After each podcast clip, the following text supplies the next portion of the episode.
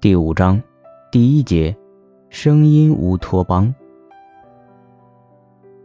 二，自学。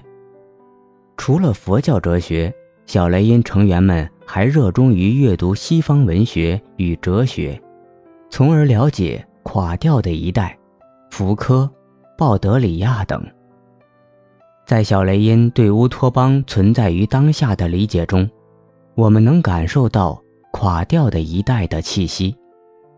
而他们对过度消费的主流社会的批判，也让我们联想到鲍德里亚和福柯的著名论著。随着改革开放政策的实施，二十世纪九十年代开始，外国文学和哲学著作大量进入中国。由亚洲艺术文献库制作的纪录片《萨特与邓丽君》。一九八零年代的广东当代艺术中，中国南方的艺术家们纷纷谈到，外文书籍和文章是如何激发艺术界中的实验和革命的。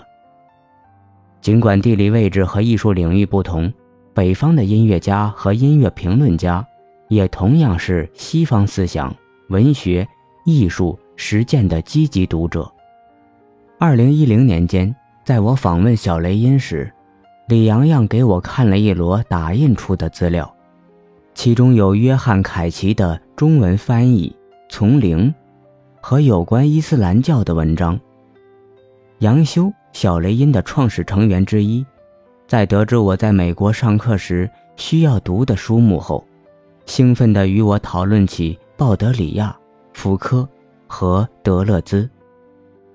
他不能阅读英语。因此，阅读限制于那些被翻译过来的文本。说实话，我只能理解一半他们的东西，但我喜欢看书，想他们提出的问题，一读起来就感觉很对。后来，李洋洋谈到小雷音成员不同的阅读爱好时，也说，杨修喜欢那些哲学的东西，但我们大多数人读文学和诗歌比较多。分享阅读资料一直是小雷音的传统，特别是福柯、巴塔耶等思想家的理论作品，以及垮掉的一代的文学作品。他们为这些思想家激进和批判性的思维，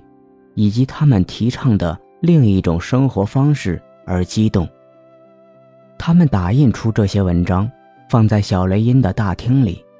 供来访者和朋友翻看阅读。截至二零零九年年底，他们制作了几期杂志《噪音》，由 No 基基厂牌发行，主要是在朋友和粉丝中发放。第一期《噪音》的开篇文章是福柯的《疯癫与文明》前言的中译文，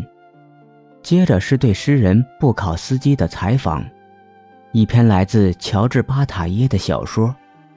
一张2005年被狗惊吓的现场音乐节的海报，一篇介绍激浪派的文章，一篇对朋克艺术家基基·奥印的采访，一首波斯诗人哈菲茨的诗，同时还有小雷音成员的作品，两首薛冉的诗，一首李阳样的诗。一篇张仲书的随笔，对日本实验音乐家大友良英和中村洋和的采访，可以说，这本地下杂志是不同类型和水平的材料的拼接。互联网是他们的主要资料来源，同时，国外的艺术家、音乐人、粉丝，也会为他们提供相关的材料。这些材料共享通常包括各领域边缘地带的偏好，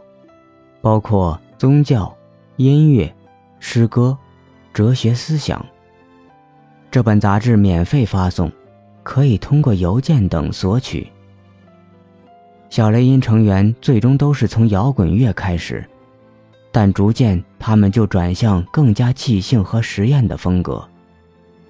对他们来说，